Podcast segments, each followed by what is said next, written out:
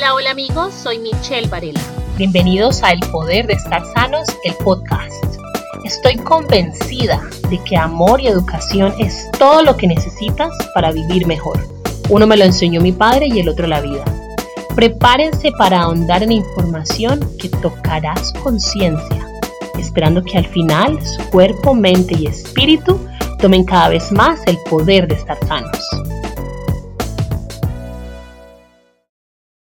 Bienvenidos al episodio 5 del Poder de Estar Sanos. Esta vez el elemento del que hablaremos es el descanso. Como siempre, les comparto datos valiosos que ratifican la importancia de abordar este tema, aunque sé que todos somos muy conscientes de ello.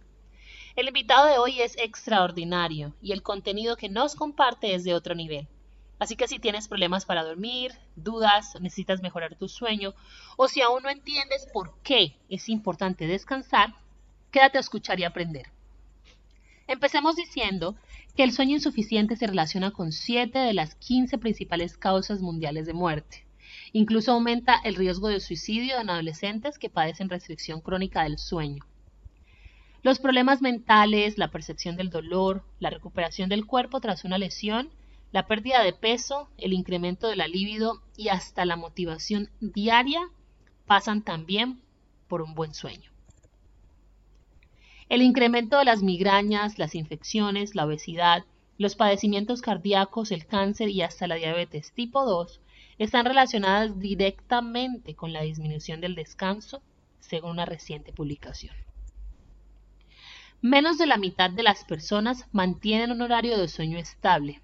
Además, el 75% de las personas en América Latina presentan trastornos de sueño. El sueño es citado como un hábito de mayor impacto en la salud en general. En Brasil, el sueño tiene el 68% de impacto en la salud. En Argentina, el 54%. En Colombia es considerado entre los principales factores como el 61% y en México un 74%. Esto junto con el ejercicio y la seguridad financiera. Atención a esto, la falta de sueño se relaciona con un mayor riesgo de padecer ciertos tipos de cáncer. La piel no se regenera tan bien de los daños cuando se está cansado, lo que provoca un envejecimiento prematuro de la piel. La gente cansada tiene más difícil controlar sus impulsos, lo que los lleva a tener comportamientos poco saludables y a ganar peso. Estar somnoliento hace que aprender sea más difícil y afecta la memoria a corto plazo. Un creciente número de pruebas relaciona la falta de sueño con el Alzheimer. ¿Necesitas más razones? Quédate a escuchar y aprendamos del sueño con el doctor César Hernando González Caro, médico de la clínica en Banaco, ubicada en la ciudad de Cali y una de las mejores en Colombia. Él es especialista en psiquiatría y medicina del sueño, miembro de la Asociación Colombiana del Sueño. Bienvenido al Poder de Estar Sano, doctor. ¿Cómo se encuentra hoy? Muy bien, gracias, Michelle. Bueno, muchísimas gracias por aceptar esa invitación. Sí. ¿Qué le parece si nos cuenta cuál es su experiencia y cuál es su especialidad como médico? Primero para darle una introducción a nuestros oyentes y, y, puedan ubicar un poco su experiencia y su conocimiento. Ok, Michelle, muchas gracias por la invitación. Yo soy César González Caro, soy médico y psiquiatra de la Universidad del Valle de Cali y tengo una especialización en medicina del sueño de la Asociación Colombiana de Medicina del Sueño. Eh, trabajo actualmente como docente del Departamento de Psiquiatría de la Universidad del Valle y soy jefe eh, médico de la unidad de sueño del Centro Médico Imanaco, una clínica que existe en la ciudad de Cali.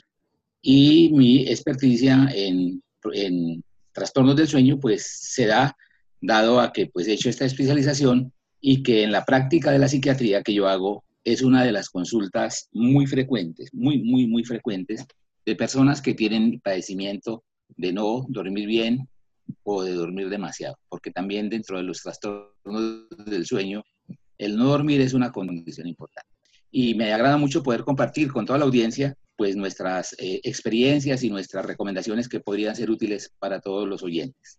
Excelente, creo que no podríamos estar hablando con la persona más indicada eh, entonces, nuevamente, muchísimas gracias. Entonces, empecemos en materia, doctor.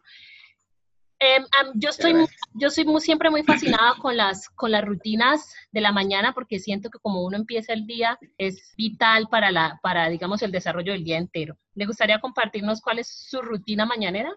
Sí, eh, y más en estas épocas ha tocado, digamos, establecer un patrón muy, muy, muy estricto y muy saludable en términos generales para poder mantener las condiciones, por ejemplo, del bienestar físico y mental. Y una de ellas es el sueño.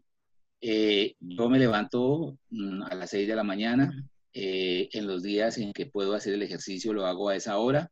Eh, trato de tener una actividad de una hora para mm, en el día tener ya pues la posibilidad de estar en buena condición del ánimo y, estar activo durante todo el día en actividades como las que he mencionado, que es hacer consulta médica, asistir a la unidad del sueño, e interpretar exámenes de pacientes que no pueden dormir bien, eh, participar en charlas o en conferencias que en este tiempo en especial nos están solicitando mucho porque ha habido mucho problema de sueño a raíz de la epidemia y de la cuarentena y tratar de seguir un horario en la noche de recostarme a la misma hora y levantarme a la misma hora. Generalmente mi recostada es a las 11 de la noche. Eh, el inductor del sueño más, importante es la lectura. Y poder tener eh, entre 6 horas de sueño y poder haber dormido bien y tener como la energía suficiente para arrancar el día siguiente a las actividades cotidianas. Excelente. Bueno, todos hablamos de sueño, de dormir y, y todos lo hacemos, o la mayoría, porque nos toca, dormir todos los días, porque es importante. Sin embargo, no sé si todos tenemos claro qué significa el sueño y qué significa dormir. Es un concepto, creería yo que muy simple, pero que muy poco nos hemos dedicado a entenderlo y a explorarlo. ¿Podríamos empezar por ahí, por entender qué significa el sueño? Eh, pues voy a tratar de utilizar la terminología más, más sencilla, porque esta cuestión de la medicina del sueño ha incorporado mucha tecnología y mucho tecnicismo, digámoslo, en términos de eh, definiciones, de, eh, ¿cómo se llamarían esto? De sinónimos, de cosas que a veces confunden. Dormir es la acción de, para la mayoría de las personas, de descansar, ¿sí? Es decir, uno se acuesta a dormir y se acuesta a descansar. Pero el sueño como tal es una condición fisiológica un poco más compleja que cerrar los ojos, apagar la, apagar la mente y descansar. El mayor descubrimiento que se ha hecho en medicina del sueño se hizo aproximadamente en los años 60, es decir, hace no más unos 40 años, en que se descubrió que nosotros en la noche mientras dormimos tenemos dos tipos de sueño. Un sueño que se llama sueño MOR o sueño REN, en las siglas en inglés, que significa sueño con movimientos oculares o extraoculares rápidos y otro tipo de sueño que se llama el sueño no mor o no REN, que en el cual no hay esos movimientos en los ojos.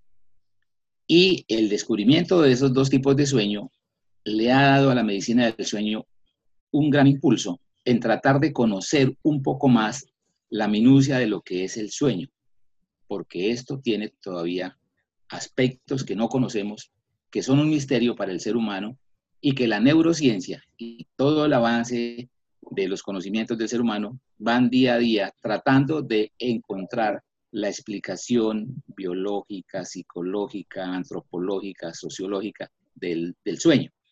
Entonces, dormir es sencillamente para la mayoría de las personas acostarse a descansar.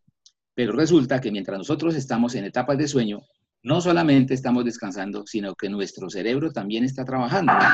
Y está trabajando eh, para recuperar toda la actividad intelectual del día para poderla consolidar y grabar y a la vez está permitiendo que el cerebro recupere su funcionamiento normal durante las horas en que supuestamente uno está dormido, pero que si se hace un registro está más activo que, que como que si estuviera despierto. Y dentro de ese momento de ese sueño se dan una serie de cambios fisiológicos que desafortunadamente solamente se pueden registrar con un examen de sueño. Uno no se da cuenta. Usted se acuesta a dormir y no sabe si está en REN o no está en REN. Usted no sabe si su frecuencia cardíaca subió o bajó. Usted no sabe si sus músculos se paralizaron o no. Lo cierto es que cuando uno está en ese sueño REN, está activo el cerebro. Es como si estuviera de día y si se le hace una gráfica eléctrica al cerebro, ese cerebro está a millón, está activo. Y en ese momento se están consolidando, digamos, la parte cognitiva de los conocimientos que en el día se adquieren. El cerebro está restableciendo la química que se ha, digamos, gastado en el día y a la vez le está permitiendo al cuerpo un descanso fisiológico para que al día siguiente se repita el mismo ciclo. De modo que podría ser esta la mayor diferencia, Michelle, entre lo que se conoce como el dormir y lo se, que es un estado de sueño como tal. Ok, o sea que si entiendo bien, el dormir es simplemente la acción de descansar, para ponerlo en palabras simples. y, el sueño, la cama y el sueño es un proceso de regeneración cerebral y fisiológica. Exactamente, es un proceso fisiológico indispensable para el ser humano, tan importante como comer, ¿sí? Porque no solamente durante el sueño, como le digo, se repara lo gastado, sino que se prepara al organismo para el día siguiente. Es decir, le permite al organismo recomponerse, re, ¿cómo sería? Revitalizarse para el día siguiente. De ahí viene la situación en que si usted no duerme bien, no va a tener un buen día. Y si no duerme bien muchos días, esto va a representar cambios importantes para la salud física y mental de la persona. Perfecto. Es decir que em, esencialmente el sueño em, permite que el sistema nervioso trabaje mejor. ¿Los demás sistemas del cuerpo también son impactados cuando dormimos o también son, digamos, tienen algún beneficio? Por supuesto. Por supuesto, el cerebro es el, voy a ponerlo en términos gráficos, es la torre de control de un sistema complejo en el que intervienen todos los órganos y los sistemas del ser humano. ¿sí? Y esos sistemas están íntimamente relacionados porque en la cabeza, en el cerebro, existe un sitio que se llama un marcapaso cerebral.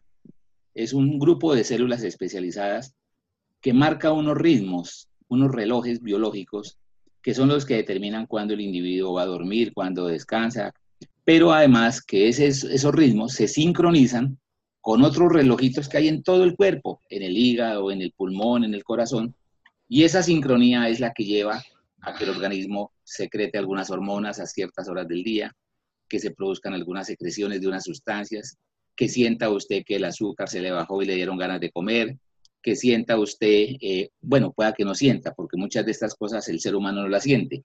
Secreciones de hormonas al interior, hormona de crecimiento, la insulina, eh, los niveles del azúcar, todo esto está regulado por estos relojes que tienen un comando central en el cerebro, que es el mismo que gobierna la relación vigilia o estar despierto y sueño en la noche. De modo que si se altera el sueño, se pueden alterar todos los órganos y sistemas. Hay estudios hoy científicos que muestran que si la persona duerme bien, tiene mayores, mayores años de vida. Lógico, si no tiene otras enfermedades. Pero que si la persona no duerme bien, con el solo hecho de no dormir bien, menos de seis horas al día, o dormir más de 10 horas al día, tiene la posibilidad de morir más pronto. Es decir, la mortalidad aumenta en las personas que no duermen bien. De ahí el principio fundamental de la medicina del sueño y es procurar que el ser humano duerma lo mejor posible, porque hace mucho más daño no dormir que cualquier otra cosa en este mundo. Se cree, por ejemplo, que se cree, porque no hay una demostración fehaciente, que si usted no duerme bien, por ejemplo, tiene más posibilidades de tener enfermedades cardiovasculares, que si usted no duerme bien, tiene más posibilidades de tener enfermedades autoinmunes o metabólicas, que si usted no duerme bien, tiene más posibilidades. Esto hay un estudio muy importante que parece ser que lo predispone a padecer enfermedades de pérdida de la memoria, las denominadas demencias como la enfermedad de Alzheimer. Entonces, eh, hay una campaña, eh, digamos, en la parte médica, de dormir bien, de enseñarle a la gente a dormir bien, y nosotros psiquiatras, pues tenemos un problema muy grande, y es que la mayoría de los trastornos que el psiquiatra ve general tienen como síntoma primordial la falta de sueño. Entonces, para mejorar una persona, que tiene, por ejemplo, un estado de ansiedad o un estado de depresión, una de las primeras cosas que debemos hacer nosotros es mejorarle el sueño a la, a la persona. Excelente. Teniendo ya muy claro, creería yo que el concepto del sueño de manera muy general, porque sé que es un concepto bastante profundo, eh, y científico.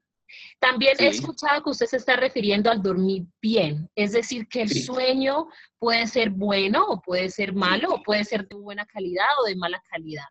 Em, ¿qué, ¿Cómo podemos saber qué es dormir bien y qué es dormir mal? ¿Cuál es la diferencia?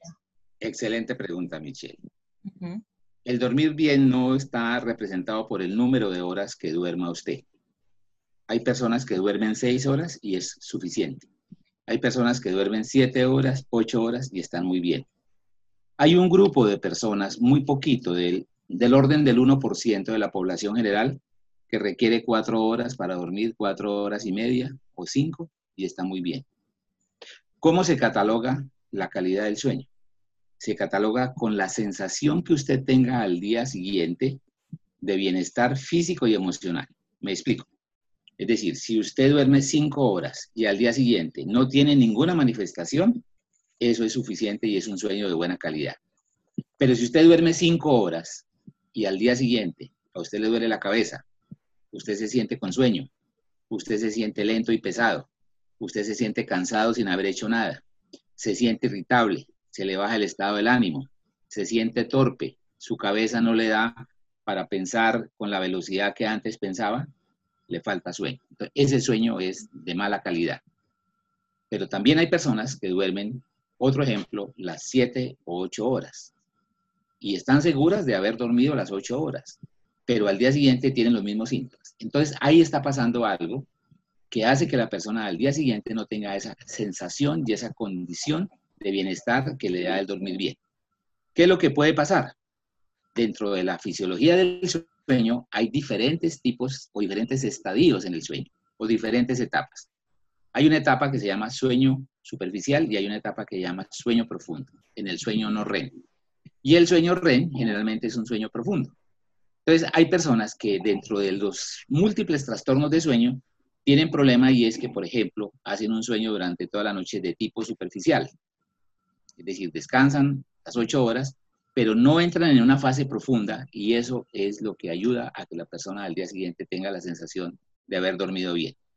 Entonces, para responder tu pregunta, un sueño de calidad es aquel, no importa las horas que tenga la persona de dormir, que al día siguiente le permita despertarse, sentirse reconfortado, sentirse animado, no tener molestias físicas y poner, tener una actividad durante el día sin ningún tipo de interferencia por esta condición de querer dormir o de tener sueño. Generalmente nosotros los seres humanos estamos diseñados para trabajar 16 horas, es decir, para estar activos 16 horas y para descansar 8. Se diría que 8 de trabajo, 8 de descanso y 8 de sueño, pero curiosamente ninguno, ninguno, ninguno eh, de esas tres cosas se cumplen, porque ni dormimos las 8 horas, ni descansamos las 8 horas, ni trabajamos las 8 horas. Y el día no tiene sino 24 horas, entonces, ¿dónde está el tiempo? Entonces, eh, vuelvo a la pregunta, dormir con calidad y dormir suficiente solamente lo puede determinar la persona que está teniendo esta situación. ¿De acuerdo? Excelente, es decir, que nosotros mismos tenemos que tener la capacidad y la, y la intuición para autoanalizarnos y, y, aprender a escuchar nuestro cuerpo y aprender a escuchar nuestras sensaciones, tanto físicas como mentales y emocionales, ¿no? Porque puede que el cuerpo se levante bien y vital, pero tal vez la mente lenta o las emociones tristes y las emociones bajas. Entonces es un conjunto de, es un conjunto de, de cosas que hay que empezar a analizar una vez nos levantemos y para determinar cómo es nuestra calidad del sueño. Por ejemplo, te voy a dar otro ejemplo, Michelle. el, uno de los trastornos más frecuentes es el insomnio, ¿no? ¿Y cómo se define el insomnio? El insomnio es la incapacidad de quedarse dormido, de despertarse muchas veces o de dormir un rato y despertarse muy temprano y no poder volver a dormir. Todo eso abarca lo que se llama insomnio. Pero solamente es un trastorno cuando al día siguiente la persona presenta estas molestias que te hablé, que le duele la cabeza, que está irritable, que se siente cansado, que tiene sensación de quedarse dormido, que se nota torpe, que no le da el día. Entonces, esa persona tiene un problema de sueño así haya dormido ocho horas. Pero también puede ser el caso contrario que te digo, que puede haber dormido cinco horas, pero no tener nada de eso. Entonces, esa persona no tiene un trastorno de sueño eh, evaluable clínicamente. Ok. Doctor, eh, yo diría que por sentido común todos entendemos que dormir y, tener un sueño de calidad es importante, digamos que por sentido común general.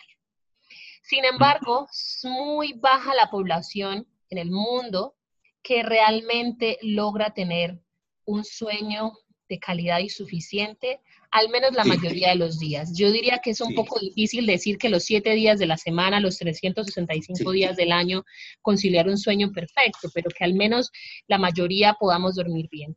Aunque lo sabemos, por alguna razón no lo estamos cumpliendo. Entonces aquí yo me gustaría hacer dos preguntas. La primera, ¿por qué cree usted que no le estamos dando la prioridad que tiene el sueño, la importancia que merece el sueño? Y una vez entendamos por qué no le estamos dando esa prioridad, refrescar de una manera muy concisa por qué hay que empezarle a dar prioridad. Ok. Eh, para que una persona no duerma bien en general, no importando el diagnóstico del trastorno del sueño, entran en juego muchos factores. Muchos, muchos factores. Hay factores biológicos, hay factores psicológicos, hay factores medioambientales. Voy a mencionar algunos de ellos como ejemplo. Si, por ejemplo, usted tiene un problema doloroso en su organismo por una enfermedad cualquiera, ese ya es un factor perturbador del sueño. Y así usted quiera dormir, no lo va a poder hacer por el dolor. Si usted tiene malos hábitos de sueño, como lo que denominamos mala higiene del sueño, posiblemente usted quiera dormir bien, pero no va a poder dormir bien. Dentro de la clasificación de trastornos del sueño, Michelle, hay una clasificación que se denomina Clasificación Internacional de Trastornos del Sueño no hay menos de 100 entidades tipificadas y clasificadas como tal. No es no dormir nomás el problema del sueño, hay 100 problemas de sueño. Y la persona puede tener cualquiera de ellos, ¿sí? Y eso hace que no duerma bien. Le voy a mencionar un ejemplo muy frecuente, la famosa apnea del sueño.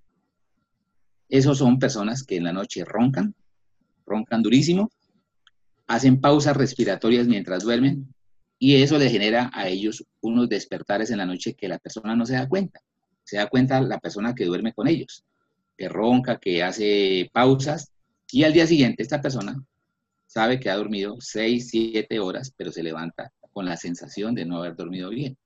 Porque durante este proceso de la apnea del sueño hace micro despertares y esos micro despertares llevan a que la persona acumule durante la noche un sinnúmero de despertares que hacen que al día siguiente su calidad no sea buena. Además de eso, no oxigena bien por el problema de la respiración y eso lleva a un deterioro en su funcionamiento físico en general.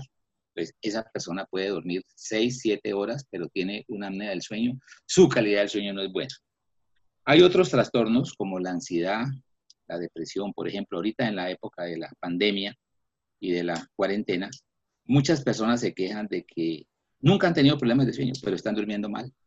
Y es porque se acuestan más tarde, se levantan más tarde, no hacen ejercicio, están tomando demasiado café, es otra de las condiciones en las cuales se altera el sueño.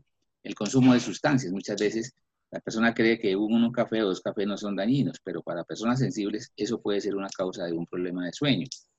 Eh, eh, algunos medicamentos ordenados por los médicos eh, generales o especialistas hacen como efecto secundario alteraciones en el sueño. Entonces la persona se acuesta a dormir, duerme un tiempo suficiente, pero se queja al día siguiente de que no tiene una buena calidad del sueño. Entonces podría ser también, eh, digamos, un factor perturbador y eso alteraría la calidad del sueño. Personas que tienen problemas urinarios, que tienen que levantarse en la noche dos y tres veces al baño, van, orinan y se revuelven a recostar y ya no se pueden volver a dormir. Entonces hay un sinnúmero de condiciones eh, orgánicas en la persona que alteran el sueño. Desde el punto de vista medioambiental, hay sitios calurosos que no permiten dormir bien. Hay sitios con frío que no permiten dormir bien. En nuestros países eh, donde hay condiciones socioeconómicas muy precarias, pues en el mismo dormitorio duermen cinco o seis personas. En el mismo dormitorio se cocina, en el mismo dormitorio se juega. De modo que no tiene la persona las condiciones para dormir bien. El ruido, el zancudo, eh, los cambios climáticos, todo esto afecta las condiciones del sueño. Entonces, podríamos decir que para dormir bien, no solamente se requiere que uno tenga pues una condición física bien, que no padezca trastornos médicos o psicológicos o psiquiátricos y que además tenga un entorno suficientemente adecuado para que donde usted duerma se constituya en el sitio más grato, más agradable, en el sitio que haya mayor confort y comodidad para que usted esas horas de sueño que va a dormir las descanse a plenitud y logre la recuperación que se debe lograr para tener un buen sueño. Es increíble que una acción tan natural a la que venimos rediseñados para hacer y que, y que es tan importante en el mundo de hoy cueste tanto lograr. Es completamente increíble y que son tantas variables las que pueden afectar eh, la manera en la que dormimos y, tantas las, eh, los escenarios que pueden, que pueden afectarnos. Me mm. falta uno muy importante, eh, Michelle, permítame que me vuelva un poquitico a la pregunta anterior y es... Claro que sí. Por ejemplo, las condiciones ocupacionales de la persona. Hace mucho tiempo, cuando no existía la modernidad ni existía la luz, eh, la luz en la noche y no existían aparatos electrónicos y la gente no trabajaba de noche, pues habían menos problemas de sueño. Hoy en día, una de las cosas que mayormente afecta a la población que trabaja en la noche es esto, que al hacer cambios de su actividad diurna por una actividad nocturna, se perturba sus ciclos de sueño y se dan muchas alteraciones en las personas que tienen esta actividad nocturna. Esto es un grupo de trastornos que se denominan trastornos de los ritmos circadianos. Eh, por ejemplo, la gente que viaja eh, intercontinentalmente tiene problemas de sueño. Cuando cambia de meridiano, hace un cambio y eso es otro problema de sueño. Y eh, en esto de las ocupaciones, eh, por ejemplo, hay profesiones de mayor riesgo para tener problemas de sueño. Por ejemplo, los médicos, las enfermeras, los vigilantes, los policías, los soldados, gente que tiene que estar en el alerta las 24 del día y que de una manera abrupta se le cambia el ciclo normal de sueño. Entonces, estas personas tienen mayores riesgos de tener. Otro muy importante que se me olvidó mencionar, la edad. Cuando somos pequeños y somos niños, dormimos más. Cuando estamos mayores y ya nos estamos acercando a la senectud, también dormimos menos. Entonces, las mujeres pueden dormir más o pueden dormir menos que los hombres.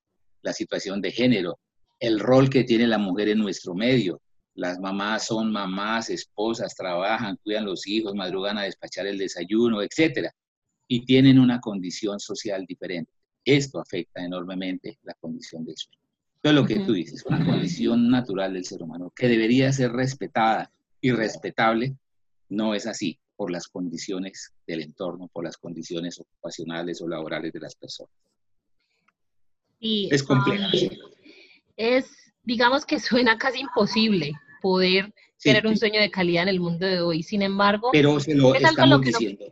sí, tenemos que seguir trabajando en ello y me lo estamos diciendo a la gente, tiene que instruirse la gente. Dormir no es solamente apagar el ojo. Dormir, dormir bien es tener unas buenas fases de sueño en la noche.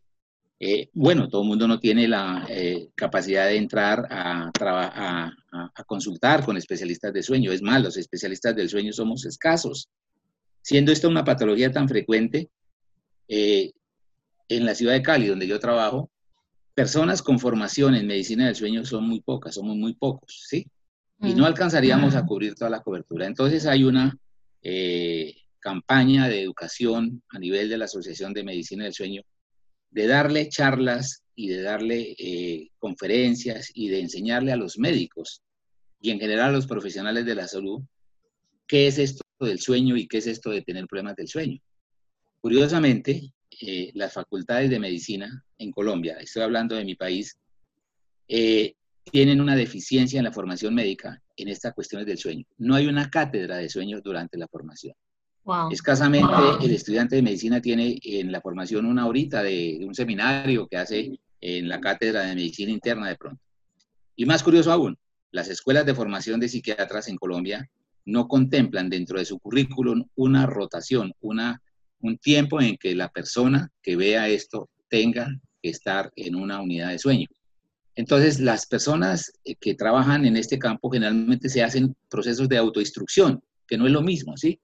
Y hoy usted ve que para estos problemas del sueño formula el médico general, formula el farmacéutico, formula el vecino, formula el amigo, y le dan cuanto consejo y cuanta recomendación se le venga a la cabeza la persona que no duerme bien también se da cuenta de que quiere mejorar su sueño y hace lo que le den. Cuando me decimos aquí jocosamente, si le dicen que se unte eh, excremento de gallina en la cabeza para dormir, la gente lo hace. Mm. Si le dicen que toma esta agua, la toma. Si le dicen que tome gotas de marihuana, las toma. Y esto no está bien, porque eso no está bien hacer una autoformulación para las personas que no duermen bien, en el caso del insomnio. Otros trastornos de sueño ya son más especializados y requieren que sean evaluados por una persona que tenga conocimientos, conocimientos en medicina del sueño pero somos escasos, vuelvo y le digo. Sí, y sumado a eso, sumado a que los profesionales del sueño son escasos, también me parece a mí que no soy médica, pero que soy, digamos, una ciudadana del común, y es que en la vida y en la sociedad y en la educación, en el colegio, en la universidad y a donde sea que voy, le habla mucho a uno de ser productivo, de mantenerse ocupado, de hacer, de hacer, hacer, pero nadie le dice a uno, preocúpese también por descansar. Entonces vivimos en una sociedad de la ocupación, de la productividad, de la eficiencia, de hacer más, de entonces ni por un lado ni por el otro, ni le dicen a uno como, como persona normal, preocúpese por, por descansar y tampoco se le está diciendo a los médicos. Entonces, vivimos para trabajar. Vivimos para trabajar y no trabajamos para vivir. Y para mm. vivir bien se requiere dormir bien. Excelente. Así de sencillo, ¿sí? Sí. Hay por ahí algún estudio curioso que una empresa no recuerdo en qué país, comenzó a analizar entre sus trabajadores y comenzó a ponerle cuidado cómo dormían sus trabajadores. Y demostraron que los trabajadores que dormían mejor eran los más productivos. Eso era como un experimento que se sabía el resultado, ¿no? Pero lo que hizo esta empresa fue incentivar económicamente a las personas que dormían bien cosa que se fomentara el ejercicio del buen dormir para que esto redundara en un beneficio para el trabajador porque ganaba más y para la empresa porque era más productiva. Pero eso es imposible, puedes hacerlo para todo el mundo. Sí. Podemos puntualizar qué le pasa a una persona que no duerme bien. Sí hay diferentes tipos de insomnio. Estoy hablando de, de la cuando hablemos de no dormir bien, estamos hablando del insomnio, ¿no? De la persona que tiene problemas o dificultades para iniciar, mantener el sueño, se despierta muy temprano y al día siguiente está cansada. Sí. Esa persona va entrando en lo que llaman una deuda de sueño, es decir, le va faltando sueño. Le va faltando sueño y esto pues conlleva, eh, es difícil de medirla, pero conlleva repercusiones en su sistema cardiovascular, como lo había dicho ya anteriormente, lleva eh, connotaciones específicas en el sistema hormonal, especialmente el control del azúcar. Eh, el páncreas produce la insulina, la insulina es la que regula el azúcar en el cuerpo, y comienza estas personas que no duermen bien a tener más tendencia a desarrollar problemas diabéticos. Eh, problemas de memoria. Se han hecho pruebas psicológicas en donde si usted va teniendo esta dificultad, comienza a perder habilidades cognitivas que se llaman, como por ejemplo atención, concentración, velocidad de procesamiento, interpretación de datos. Eh, hay una lentitud en la ejecución, en el sistema ejecutivo se va haciendo. Entonces, esa persona va presentando eso, además de los síntomas físicos, que como lo dije anteriormente, son más eh, tangibles, son más medibles por la persona misma. Cansancio, eh, desgano, desánimo, tristeza.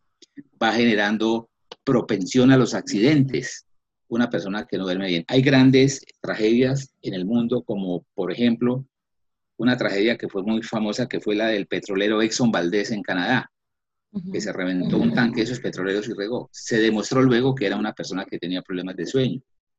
Cuando hubo el accidente del Challenger, eh, estos aparatos que mandaba la NASA de los, de los Estados Unidos y que fracasó esa misión, fue por un problema de sueño. Entonces, hay documento, hay documentos suficientes que comprueban y demuestran que la falta de sueño genera graves condiciones en el ser humano. Lo que sucede es que no tenemos cómo medirlas al día a día. La cuenta de cobro de esto va pasándose más adelante.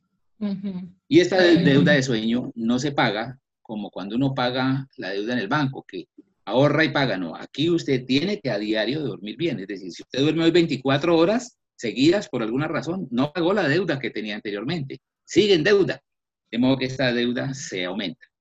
Hay un dato muy interesante y es que hace en el siglo pasado, en promedio, la humanidad dormía dos horas más que lo que dormimos ahora en este siglo.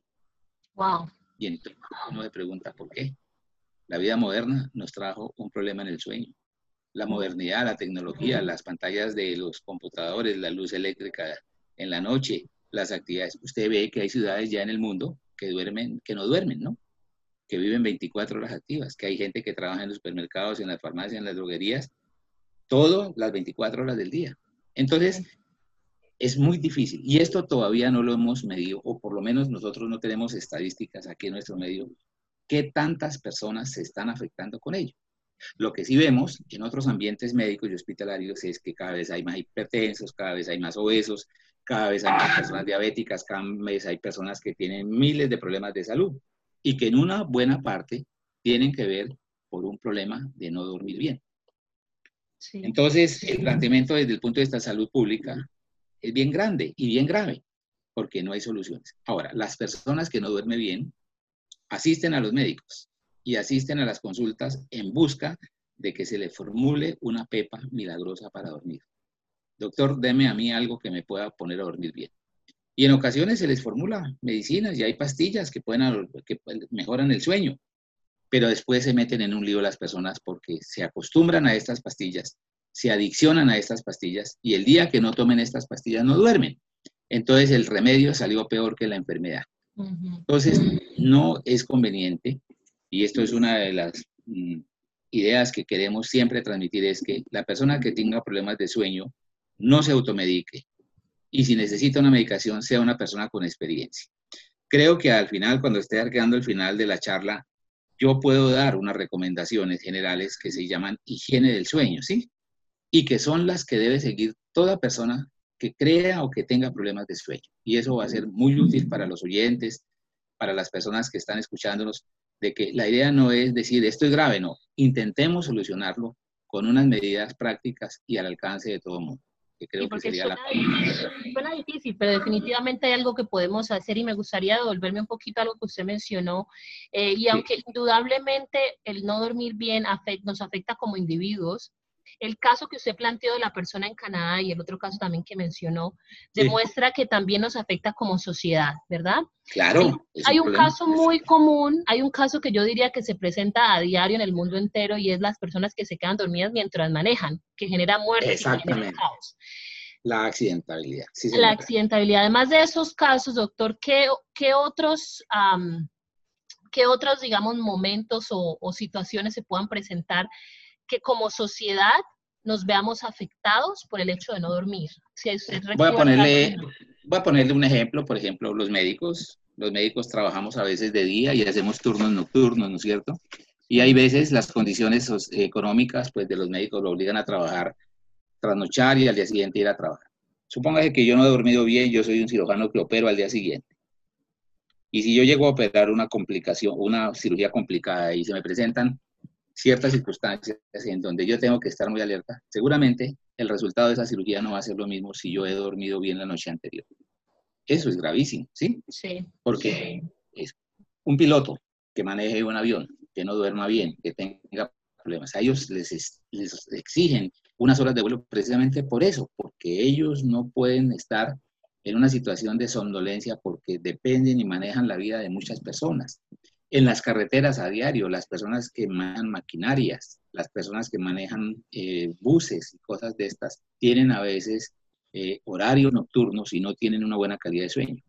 Y ya, bueno, en esto afortunadamente una área de la medicina que es el área ocupacional está tratando de ponerle mucha atención a ello y, por ejemplo, darles salvoconductos ocupacionales a la gente, les hacen una historia de sueño y les dicen, ¿qué tal duerme? Toma pastillas para dormir, toma medicamentos. Y la otra es que el no dormir lleva a la gente a que se automedique o tome medicinas que sus efectos secundarios son los que causan los problemas, digamos, para las personas o para las demás personas. Eh, un médico recientemente aquí en la ciudad de Cali trasnochó, estaba gripado, se tomó una pastilla para la gripa, no había dormido bien y cogió carretera y en el momento en que iba en cierta parte, eh, se quedó dormido y se accidentó, se mató él y mató un poco de personas en el accidente. De modo que esto es un problema de salud pública gravísimo. Y así hay una gran cantidad de ejemplos, ¿no? Te lo digo en las profesiones más delicadas, pero manejar maquinarias, manejar reactores nucleares, por ejemplo, no tiene una persona que no esté bien dormida. Imagínense la catástrofe que pudiera producir el manejo de eh, cuestiones delicadísimas, ¿no? De precisión. Entonces, ahí vuelve y juega. Duerme bien esa persona. ¿Cómo sabemos que duerme bien? Si, por ejemplo, las necesidades de esa persona solamente se pueden satisfacer al hacer 10, 12, 14, 16 horas de trabajo y en ocasiones nocturnas. Salen de un trasnocho y al día siguiente siguen trabajando. Entonces, eso no está bien. En Colombia, eh, en la época que yo estudié medicina hace 35 años, nosotros hacíamos turno en la noche, pasábamos a veces derecho y seguíamos trabajando el día siguiente, pues estábamos mucho más jóvenes. Ahorita hay un reglamento del gobierno, del ministerio, donde obliga a la persona que hizo turno a tener un descanso en la mañana obligatorio, se llama compensatorio. Y entonces la persona que trasnochó puede irse a su habitación, puede descansar y a las 12 del día, 1 de la tarde, retoma otra vez sus actividades. Eso es garantía de calidad, pero eso no lo hacen todas las profesiones y todas las personas no tienen esa consideración con la gente que trasnochan.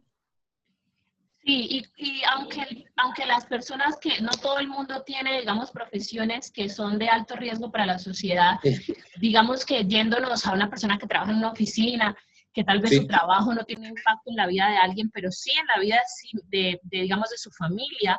Claro. Cuando no dormimos bien, nuestra, nuestra capacidad cerebral y nuestra capacidad productiva se va al suelo, básicamente. Nuestra, nuestra creatividad, nuestra capacidad para funcionar, para estar alerta, para tener ideas, para, para ser eficientes, también disminuye. Y ahí también mm. se vienen problemas como el desempleo, porque no estamos en nuestra mayor capacidad intelectual, y una serie de cosas que también impactan a las sociedades de otros aspectos, que, también hay que tener Aumenta la irritabilidad, por ejemplo, las personas, aumentan los roces con los miembros de la familia, se dañan las relaciones conjugales, se dañan las relaciones con los hijos. Esto induce a que la persona tenga una pésima convivencia con sus eh, congéneres en el, en el ambiente familiar. Esto lleva a que la persona entonces ingiera bebidas alcohólicas para estarse más tranquilo. Esto lleva más violencia intrafamiliar. Esto es una cadena, un círculo vicioso. Impresionante. Impresionante. Hemos mencionado el insomnio y hemos mencionado la apnea. ¿Hay algún otro trastorno del sueño que valga la pena mencionar, que sea común y sea relevante en la conversación de hoy? Muchos, muchos, muchos, Michelle. Eh, aquí me va a permitir hacer como un resumen. Esa clasificación que yo le comenté ahora, que es de una asociación que propende por el sueño, se llama la, la Sociedad Internacional de Trastornos del Sueño, clasifica los trastornos del sueño en siete grandes categorías. No es clase lo que estoy dando, pero los voy a mencionar porque vale la pena saber. Un grupo grande de trastornos tienen que ver con el insomnio, es decir, con la falta de calidad y cantidad de sueño. Otros trastornos de sueño tienen que ver con lo que se denominan trastornos respiratorios del sueño. Ejemplo, la apnea del sueño, ¿sí? Personas que roncan, que se tapan, que no respiran bien y que eso trae problemas para dormir. Un tercer grupo de trastornos se llaman trastornos del sueño, del hipersomnio, es decir, de personas que duermen demasiado. Hay uno en especial que vale la pena mencionar, por ejemplo, que se llama la narcolepsia. Son personas que estando en una actividad, se quedan dormidas. Y eso también es peligrosísimo para la persona y para la sociedad, tener una persona con narcolepsia. Hay otra, otro grupo, de, entre ese grupo de siete, que es el que se denomina trastornos de los ritmos circadianos. Un ejemplo de ello es la persona que viaja a, una, a otra latitud y cuando regresa o cuando cambia de horario de meridiano, comienza a presentar problemas. En ocasiones esto se demora varios días en regularse. Ese es otro grupo de trastornos del sueño. Hay otro grupo que se denomina parasomnias. Con un ejemplo es más fácil de entender. El sonambulismo. Personas jóvenes que en la noche se levantan, tienen actividades casi como estuvieran despiertas y vuelven y se acuestan. Esto tiene algún tipo de riesgo para algunas personas. Hay otro grande grupo de trastornos del sueño que se llama trastornos del sueño por movimientos anormales. Ya hay dos cosas que están muy frecuentemente ahorita ya descritas. Una es una condición que se llama síndrome de piernas inquietas. Y es que la persona, antes de quedarse dormido, manifiesta un malestar, una incapaz, un, desespero en las piernas que hacen que la persona tenga que estar moviendo las piernas continuamente, por lo tanto no le permite dormirse. Y ya estando dormida, algunas personas de ellas hacen otro trastorno que se denomina trastorno periódico de movimientos de piernas, en la cual durante la noche, estando dormido, mueven enormemente las piernas y eso le produce microdespertares. Eso solamente se puede saber con un examen de sueño. Y bueno, otro grupo de trastornos de sueño que son más raros, como por ejemplo hay un trastorno de sueño en las mujeres que se denomina eh, trastorno de sueño relacionado con la menstruación, ¿sí? Y, aló, ¿me estás escuchando? Perfectamente. Y un trastorno de sueño que se produce en las mujeres en la etapa menstrual, que se llama, es un ejemplo nomás, trastorno de sueño eh, asociado a la menstruación. Quiere decir que algunas mujeres en esos días no duermen bien. Entonces son cosas ya muy específicas. En total son más de 100 trastornos. De los más frecuentes, el más estudiado y el más frecuente posiblemente sea el insomnio. En segundo orden de frecuencia, los trastornos respiratorios. La apnea del sueño es frecuente. Y si una persona tiene apnea del sueño, asimismo tiene más riesgo de hipertensión, de diabetes y otras enfermedades. Inclusive, las personas que tienen apnea del sueño tienen un riesgo de morir súbitamente en un episodio de estos de apnea mientras duermen. De modo que esto es importantísimo para la salud física. Y bueno, y las personas que tienen trastornos mentales de alguna índole, estoy hablando de enfermedades comunes y corrientes como la ansiedad o la depresión, a más de los trastornos mentales severos como la esquizofrenia, trastorno bipolar, etcétera, todas, todas tienen como manifestación problemas del sueño. Cuando una persona se va a deprimir, lo que a veces, lo primero que se le altera es el sueño. Cuando una persona está ansiosa, se le altera el sueño. Cuando una persona va a hacer un brote esquizofrénico o hace una crisis, se le altera el sueño. Cuando una persona bipolar está entrando en crisis, se le va el sueño. De modo que por donde miremos, hay muchas cosas de ellas. La más llamativa, pues, es la falta de sueño, porque es la que generalmente lleva a la gente a consultar más rápidamente. Las otras, ni siquiera, eh, perdón lo que voy a decir, ni siquiera a veces los médicos, en general, conocen de estas patologías, ¿no? Porque como lo dije al comienzo del programa, las escuelas de formación médica no contemplan en sus currículums una cátedra de sueño suficientemente amplia para poder atender las necesidades de la población los estudios de trastornos del sueño en Colombia, pues no tenemos muchos estudios actuales, porque es muy difícil. O vamos a medir el insomnio, o vamos a medir la apnea, o vamos a medir la narcolepsia, pues son estudios diferentes. Las poblaciones son muy heterogéneas. Y aquí todavía no tenemos la cultura de participar en encuestas y en estudios, la gente no colabora en ello. Y los hospitales no tienen tiempo de hacer investigación porque pues no solamente tienen tiempo, sino de atender a la gente. Pero uno puede decir con absoluta certeza, sin temor a equivocarse, que de cada tres personas hay en este mundo, una de las tres tiene, ha tenido o tendrá un problema de sueño. De modo que la incidencia es altísima. Altísima. Altísima. Y no solamente, como le digo, insomnio, sino cualquiera de esas otras cosas que mencioné. ¿Hay alguna, algún trastorno de sueño que sea genético? Sí, sí, sí, sí, sí, sí. Eh, son raros, pero sí. Eh, hay un, un, trastorno rarísimo en niños eh, que es un trastorno, es un insomnio idiopático, no se sabe por qué es, pero es un componente genético y estos niños mueren muy temprano porque no pueden dormir. Son casos muy raros. Okay. Pero mire, uno que no es muy raro. Ahora en los jóvenes adolescentes que se acuestan muy tarde, que se levantan muy tarde y que los padres de familia tienen un problema gravísimo con ellos porque acostate temprano, no, no tengo sueño. Eh, deja de ver el celular, no, es que estoy haciendo, o deja el computador, no, es que estoy haciendo un trabajo. Parte de que hay malos hábitos en estos muchachos, hay en algunos casos un componente genético y es un trastorno que llama fase avanzada del sueño. Y encontraron que es que la genética de estos muchachos específicamente tiene un gen alterado que hace que ellos no tengan un ritmo de sueño como lo tienen otras personas. Pero eso son rarezas, ¿no? Y definitivamente nosotros tenemos mucho que ver. Todas las cosas del ser humano tienen que ver con la genética, ¿no? Nosotros heredamos y si no heredamos, nuestros genes cambian con las, con las alteraciones del medio ambiente, ¿no? Entonces, hay un componente familiar y un componente. Hay familias de personas que duermen muy bien. Hay familias que no duermen, ¿sí? Yo tengo unos vecinos que se levantan a las 5 de la mañana y se acuestan a las 12, 1 de la, de la mañana y están activos. Mientras que otros vecinos de enseguida, usted no lo siente el fin de semana porque se acuestan el viernes, el sábado no se les siente porque duermen la buena parte del día, el domingo tampoco. Entonces son costumbres también familiares que se tienen y eh, pues son tan particulares en cada caso, ¿no? Además usted vive en Cali, yo, yo viví en Cali por 10 años y sé cómo, sé cómo es en Cali el tema del sueño. Doctor, hemos hablado bastante de qué pasa si no dormimos. Ahora, ¿qué pasa cuando dormimos en exceso? Sí, también. Eh, no es muy claro desde el punto de vista científico o neuroquímico qué sucede, pero los estudios epidemiológicos muestran claramente que como no, así como dormir menos de seis horas al día, dormir más de 10 horas aumenta la, mortalidad, especialmente en personas mayores.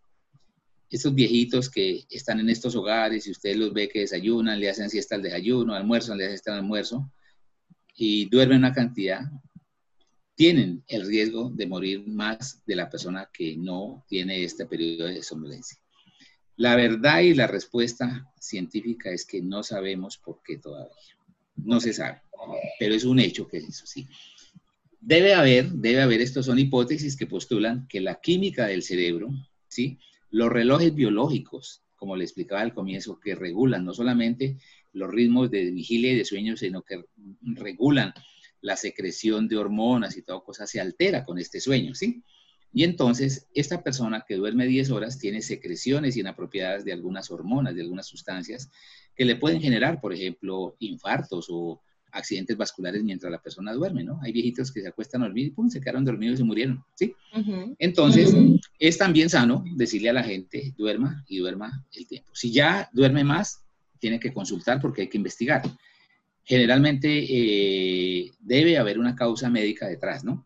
Y generalmente si esa hipersomnolencia, por ejemplo, una persona que tiene una hemoglobina bajita, hay tendencia como a tener un estado de somnolencia marcado. Eso no es bueno. Entonces, si se corrige la hemoglobina, se le corrige el problema del sueño. Ahí debe ir a donde un médico especialista de sueño también, a que le haga un estudio y le haga una evaluación para poder determinar cuál es la causa que se está presentando. Pero es difícil precisarla. Perfecto. Bueno, habiendo entendido eh, y habiendo explicado de manera muy amplia y muy extensa el tema del dormir y el sueño, podemos ahorita, doctor, desde su experiencia y su conocimiento profesional, darnos recomendaciones para que podamos conciliar no solamente el sueño, sino para que también podamos tener un sueño de calidad y un sueño regenerador? Sí. Eh, la primera, mm, eh, cuando uno en medicina tiene mm, un problema de salud cualquiera, tiene unas herramientas y esas herramientas van graduadas en orden de importancia, primera línea, segunda línea o tercera línea. Eso es como cuando uno va a hacer un combate y entonces pone adelante los soldados de infantería, detrás va la caballería y por último va la artillería, ¿no? Perdóneme la simpleza del ejemplo, pero más o menos así. No, La primera línea, la primera línea en el tratamiento de los problemas del sueño no son las pastillas ni los medicamentos. Eso tiene que quedar muy claro. La primera línea en el manejo de los problemas de sueño, que valen para cualquier tipo de trastorno de sueño y que van a mejorar las condiciones del sueño de la persona, se denominan terapia cognitivo-conductual del sueño.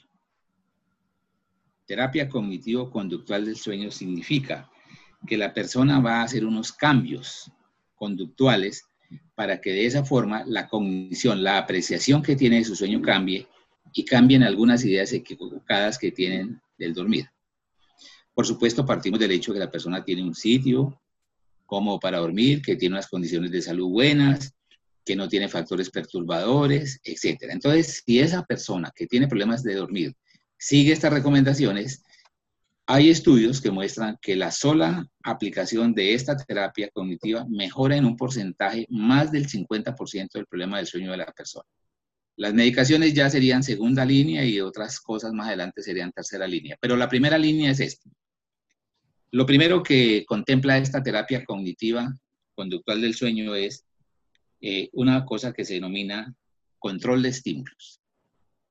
Es decir, lo primero que hace la persona que no duerme bien es cambiar esa asociación que hace de que ir a la cama es ir a no dormir, sino que debe de volverse la idea, voy a la cama es a dormir. Por lo tanto, aquí se recomienda que la persona solamente esté en la cama las horas que duerme. Ejemplo, si la persona duerme cinco horas, le falta sueño, no es bueno que esté ocho horas como usualmente está en la cama, porque va a estar tres horas sin dormir y tan solo va a dormir cinco. En ese caso se recomienda que cuando se despierte, se salga de la cama, se siente en una silla y si le vuelve a dar sueño, vuelva a la cama solamente cuando vaya a dormir. Con eso controla el estímulo y hace que la cama se vuelva el elemento de dormir, más no el de dormir. Segundo, se recomiendan técnicas de relajación y meditación. Usted que está en la India debe conocer muy bien todo esto que hay allá y que nos llevan muchos años de ventaja estas culturas orientales sobre nosotros. Es una herramienta poderosa, es una herramienta barata, es una herramienta fácil pero a la gente le dice, no, es que yo no sirvo para relajarme, yo esa vaina no le jalo porque, porque no tienen una buena instrucción. Pero se está propendiendo a recomendar las técnicas de relajación y de meditación como un inductor saludable para el sueño. Y si la persona se despierta a la madrugada, hace un pequeño ejercicio de relajación y meditación y puede volver a inducir el sueño. Lo mismo para conciliarlo. Y si hace de esto una práctica rutinaria, es muy probable que los fenómenos ansiosos que se presentan en algunas personas, que es lo que lleva a que no puedan dormir bien, se eliminen y de esta manera obtenga un buen sueño. La tercera eh, estrategia se llama reevaluación cognitiva. Es, esto lo hace generalmente un psicólogo o una persona con algún entrenamiento. Es que la persona cambie esa idea que tiene de que no va a dormir. Generalmente la persona que no duerme ya anticipa desde que se despierta, esta noche ya no voy a volver a dormir o no va a poder dormir. Y eso se llama un hiperalertamiento cognitivo, es decir, está preparando su cabeza con una idea equivocada de que no va a dormir y cuando llega la noche no duerme. Y no tiene ninguna condición médica, ni ninguna condición física o psicológica que le impida dormir. Simplemente ha hecho una anulación en ese esquema equivocado que tiene en su cabeza de que no va a poder dormir. La cuarta cosa eh, o estrategia, digámoslo, se llama intención paradójica. Cuando uno se acuesta a dormir y no puede dormir, hace un esfuerzo físico grande para dormirse. Adopta una postura casi que fetal, se llama, ¿no? Encoge las manos sobre el cuerpo, se vuelve como una S en la cama, aprieta los ojos y contrae los músculos. Y así pretende que se pueda quedar dormida. Y esa es la peor condición para inducir el sueño. Entonces se le dice a la gente, usted no puede dormir, perfecto, entonces eh, vaya, haga lo contrario, acuéstese y trate de mantenerse despierto. Pero ¿cómo, doctor? Si yo lo que quiero es dormir, ¿no? Intente mantenerse despierto. Y como cosa curiosa, por esto que se llama intención paradójica, la gente se destensiona y aparece el sueño espontáneamente.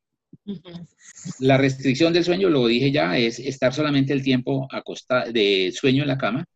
Esto implica que la persona establezca el horario, como le dije al comienzo. Si yo quiero dormir seis horas, pues me acuesto a las 11 de la mañana, a las 11 de la noche, perdón, y me levanto a las 5 de la mañana. Pero es todos los días, viernes, sábado, domingo y festivos. Pero eso es difícil que la gente, porque el día festivo, pues uno se acuesta en la cama, se queda más tarde, uno tengo que madrugar, qué pereza, tráigame el cafecito a la cama, el desayuno. Y eso no es una buena higiene del sueño. Entonces, levantarse y acostarse a la misma hora todos los días. Tratar de mantener los horarios de la comida de manera regular, no con cronómetro, pero que hayan las tres comidas del día porque de eso se vale el cerebro para relacionar lo que llamaba los ritmos circadianos, para regular el reloj biológico y para sincronizarlo con las horas de día, con las horas de luz y con las horas de oscuridad. Y por último, una serie de recomendaciones generales como son, por ejemplo, evitar las bebidas con cafeína, las bebidas que tengan té. El té es muy bueno, pero no para la persona que duerme mal. Que tengan eh, bebidas gaseosas, esas bebidas oscuras, colas. Evitar esas bebidas que tienen estimulantes Hacer ejercicio, ojalá temprano en la mañana y ojalá máximo hasta el mediodía. La persona que no duerme bien no debe hacer el ejercicio en la noche. Si hace siesta o el organismo le pide siesta, que no es mala, la siesta es saludable, pero debe ser corta. Y ojalá la persona que tiene problemas para el sueño, si hace su siesta, la haga semisentado y en una que no sea en su cama. ¿Por qué? Porque hemos dicho que la cama es para dormir. Que coma poco en la noche, no coma demasiada proteína, que tenga el estómago pues liviano, pero que tampoco se acueste con hambre. ¿Cuántas horas antes es recomendado haber comido? Unas dos o tres horas por lo menos antes de irse a acostar. Este que voy a decir es muy importante y vale la pena, sobre todo para la gente joven. Y para la gente, no mire la hora si se despierta. Resulta que la persona que no duerme tiene siempre con seguridad un reloj digital en su nochero que al voltear la cabeza mira y son las 3.10, las 3.15, las 3.20, las 3.30 y ahí amanece sin dormir. Esconda el reloj, guarde el celular, no prenda el celular en la noche ni ningún aparato electrónico que le genere luz. Hay una condición y es que el cerebro lee la luz a través de unas células que están en la retina del ojo. Y esas células ven luz, pero no saben si es de celular, si es de bombillo o si es del sol. Leen la luz y le mandan una señal al cerebro a una glándula que se llama la glándula pineal. Esa glándula produce la melatonina y la melatonina es la hormona del sueño. Tan pronto el cerebro ve luz, la melatonina se para, de modo que la persona que ve la hora se estimula y eso es una razón para no poder volver a dormir. Entonces, no aparatos electrónicos, no celulares, no luces al borde de la cama. Mantener su condición ambiental, como lo dije ya y lo repito, mantener el óptimo, que su cama sea grata para irse a dormir. Y se recomienda que en la noche, en algunas personas les, es muy benéfico darse una ducha tibia antes de acostarse a dormir. Si la persona, todas estas recomendaciones que he mencionado, las hace al pie de la letra, tenga la absoluta certeza que le van a mejorar sus condiciones de sueño. Pero ¿qué sucede, Michelle? Que la gente hace un día esto y al segundo día se le olvida. Al tercer día ya le da pereza, al cuarto día no, eso no me sirvió para nada. No, no la ha hecho. Para que esto funcione, tiene que proponerse a la persona hacerlo siquiera una o dos semanas seguidas, estricta, y va a ver los resultados que tiene. Entonces, estas son las recomendaciones que en primera línea van. Ya si esto no funciona o no funciona suficientemente bien, hay personas que tienen algunos tipos de trastornos de sueño que amerita una intervención médica. Es ahí donde yo les digo, no se automedique, no consuman estas sustancias que la gente cree que son buenas, que la valeriana, que la pasiflora. Hay gente que toma valeriana y le sirve, pues tome valeriana y duerma. Pero cuando nosotros vemos personas en la consulta, son personas que ya han tomado valeriana, han tomado pasiflora, han tomado agua de lechuga, han tomado agua de manzana, han tomado leche tibia, han tomado gotas de marihuana y no les sirve nada. Entonces ya eso ya necesita una consulta especializada. Y eh, pues bueno, todas estas cosas, aplicarlas, ojalá escribirlas para la persona que esté interesada, ponerlas en un papel donde las vea y las chequee a diario. Sí, lo estoy haciendo, lo estoy haciendo, lo estoy haciendo. Y tenga la absoluta certeza de que esto le va a servir como un buen incentivo para mejorar su sueño. Después de todas esas recomendaciones, el mensaje, digamos, central que me queda es que para conciliar un sueño de calidad es importante tener disciplina. Las, No es fácil en el mundo en el que vivimos hoy, pero por esa misma razón necesitamos primero conciencia, entender que es importante y segundo, eh, dedicarle, dedicarle tiempo y dedicarle eh, atención a unos hábitos, no solamente, no solamente antes de dormir, sino durante el día, que nos ayuden y que nos faciliten la conciliación del sueño, pero que tiene que ser de una manera consciente, de una manera organizada, de una manera estructurada, de una manera consecutiva, de manera que ya luego se vuelva un hábito y de manera que luego se vuelva ah, natural. Tenemos que ayudarle a nuestro cerebro a que esto se regule, a que se modifique. No es imposible. Desde que el cerebro esté bien estructuralmente, no hay razón para que el ser humano no duerma. Nosotros dormimos porque somos mamíferos y todos los mamíferos sobre la faz de la Tierra duermen. Todos, todos. Desde el más chiquito hasta el más grande. Los elefantes tal vez son los animales más grandes y ellos duermen. Duermen poquito y duermen de pie. Las ballenas que están en el fondo del océano son mamíferos. Duermen. Pero ellos han especializado su cerebro de una manera tan maravillosa que mientras un medio cerebro duerme, el otro está eh, activo, porque si no, no podrían estar dentro del agua. Y parece ser que el tamaño del animal es el que dice qué tanto duerme. Los animales pequeños, como los perros, los gatos, duermen un poco más. Los animales más grandes duermen menos, ¿no es cierto? Nosotros estamos en la mitad. El ser humano está diseñado para que la tercera parte de su vida, de su vida, la pase durmiendo, pero durmiendo bien. Entonces pudiéramos también, como tú has hecho este resumen muy bueno, es que nosotros necesitamos dormir, pero dormir bien. Y si tenemos buen sueño, tenemos buena calidad de vida, tenemos buenas condiciones físicas y tenemos buenas condiciones emocionales para sobrellevar esta vida llena de dificultades como la estamos viendo en este momento de la epidemia y la pandemia actual. Perfecto.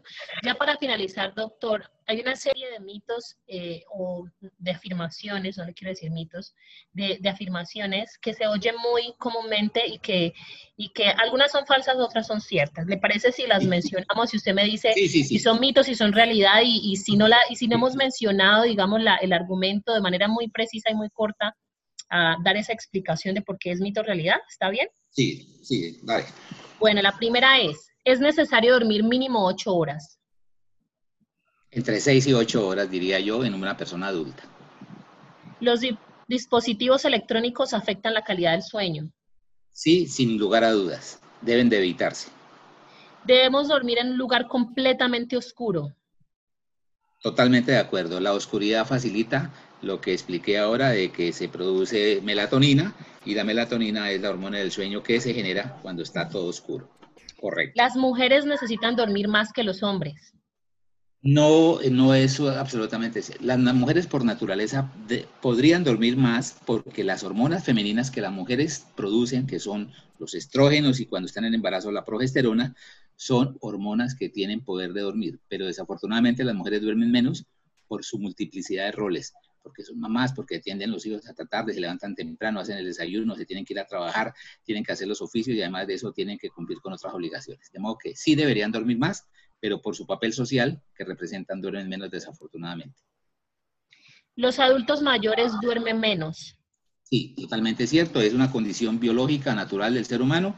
Eh, no es porque nada en especial, sino que así es. Eso está, está determinado por el ciclo vital. Perfecto. Es importante ir a dormir temprano y levantarse temprano. Sí, esto eh, se recomienda que las horas de sueño sean en las que hay mayor oscuridad, que son más o menos entre las 10 de la, en nuestro hemisferio, no sé allá en Oriente cómo sea la situación, pero nuestras mayores horas de oscuridad aquí son entre las 10 de la noche y las 6 de la mañana, ¿sí? Que esas serían las 8 horas. Donde hay estaciones esto se dificulta, porque se oscurece muy tarde y amanece muy temprano o amanece muy tarde, entonces el ritmo circadiano se altera. Hay unos trastornos de sueño que sean más frecuentes, por ejemplo, en los países donde hay estaciones o en los climas donde hay estaciones, donde hay días muy oscuros o hay días muy largos. Entonces el cerebro ahí se, se desincroniza. Pero hablando en el hemisferio occidental, donde estamos nosotros aquí, las mejores horas de sueño son entre las 10 de la noche y las 6 de la mañana. Perfecto. Y por último, solo duermo cuatro horas y me siento bien. Es decir, que es todo lo que necesito. No hay problema. Usted es un dormidor corto, se está escrito que está, y si usted no tiene síntomas al día siguiente, es un ser privilegiado que necesita solamente cuatro horas y le rinde el día y le rinde el tiempo y puede aprovechar para aprender, para conocer, para hacer más cosas. No tiene problema. Excelente, doctor, mil gracias. ¿Hay algún mensaje, alguna tarea o alguna recomendación general que le gustaría que todas las personas que nos escuchan se lleven hoy y empiecen a aplicar desde hoy en sus vidas? Sí. Eh, muy breve, ya lo he dicho, pero voy a ser reiterativo. Se requiere que el ser humano duerma bien. Y dormir bien es dormir con calidad, con beneficios para la salud física y mental, y porque tenemos que pasar buena parte de nuestra vida durmiendo, pero durmiendo bien.